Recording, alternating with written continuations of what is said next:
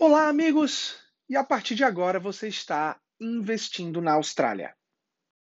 Quinta-feira, dia 25 de agosto de 2022, e a gente vai começar a trazer para vocês pequenos snippets, pequenos comentários sobre o que a gente vem vendo com esse mercado, né, aqui na Capital Financial, como mortgage brokers, e dando algumas dicas do que vocês devem esperar. Então, hoje, o que eu queria conversar rapidamente é sobre o processo de pre-approval. Então, a gente está passando por um momento é, agora na Austrália onde os juros estão mudando bastante. Foquem esse pedido de pre-approval, e essa seria a minha dica, numa taxa variável. O pre-approval, gente, diferente do que as pessoas acham, eles não garantem as taxas de juros.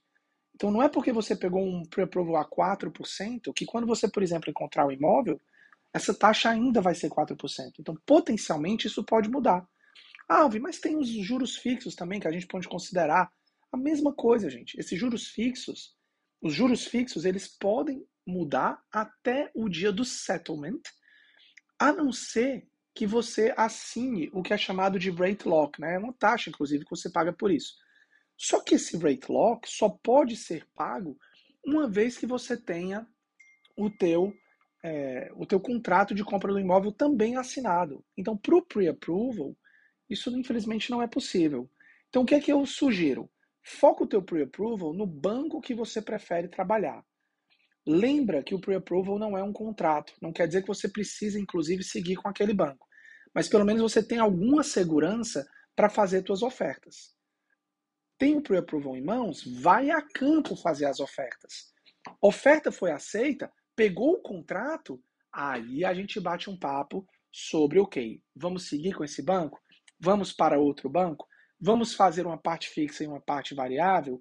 Existe algum benefício de primeiro comprador que não existia lá naquele pedido inicial de pre-approval? De pre e aí tem todas essas coisas que a gente pode fazer e ajustar isso para a aprovação 100%.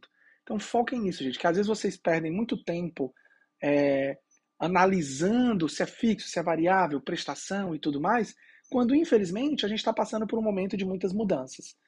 Acho que sim, essas mudanças que a gente está passando vão trazer oportunidades, mas é importante que a gente esteja preparado. Então essa é a minha sugestão. Foquem nisso aí quando estiverem trabalhando com pre-approval. Ficaram com dúvidas? Vão lá no nosso Instagram, Investindo na Austrália, manda uma mensagenzinha. Vai ser um prazer conversar com vocês. Mas por hoje é só. Um abraço.